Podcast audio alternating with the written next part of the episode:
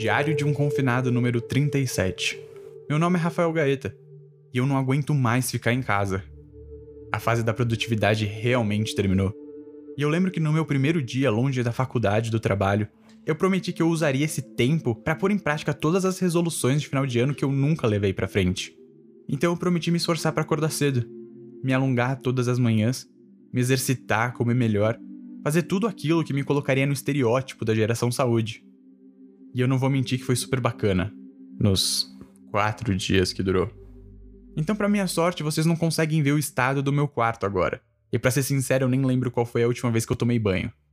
Tá, a situação não deve ser tão crítica assim. Deve fazer o quê? Uns dois, três dias no máximo. Só que eu não sei vocês, mas a minha quarentena ela se resumiu em trabalhar, comer, dormir e assistir Netflix. A ordem pode até não ser essa, mas só para vocês entenderem. Eu realmente acho que eu nunca trabalhei tanto. Horas e horas na frente do computador. E quando a faculdade voltou pelo Zoom, foi absurdamente horrível. Eu não conseguia desligar por um segundo sem achar que eu tava perdendo alguma coisa. Justamente agora que as coisas pareciam se acertar na minha vida. Eu tava na reta final da faculdade, com um trabalho que eu gosto, dando meus primeiros passos como profissional na área que eu escolhi.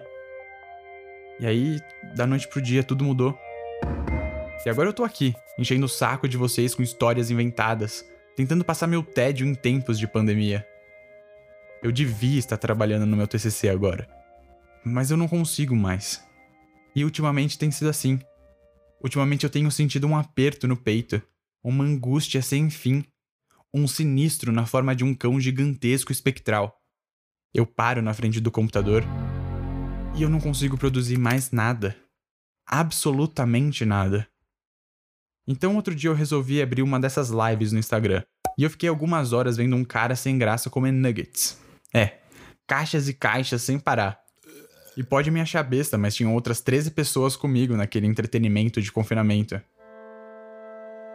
O meu maior medo hoje é que esse agouro se torne o um novo normal. E eu não sei lidar com esses sentimentos. Na verdade, eu nunca achei que eu sentiria algo assim algo que eu não consigo expressar o que é, mas que não sai daqui de dentro. E pelo que eu tô vendo na internet, eu não sou o único. Ainda bem, quer dizer, significa que eu não tô sozinho nessa aflição. Dizem que o nome do que eu senti foi uma crise de ansiedade. E eu não sou médico e também não quero me diagnosticar pelo Facebook. Pelo menos eu acho que eu ainda não perdi tanto a cabeça assim. Então eu prefiro chamar de armadilha. Digamos que eu caí na armadilha do século.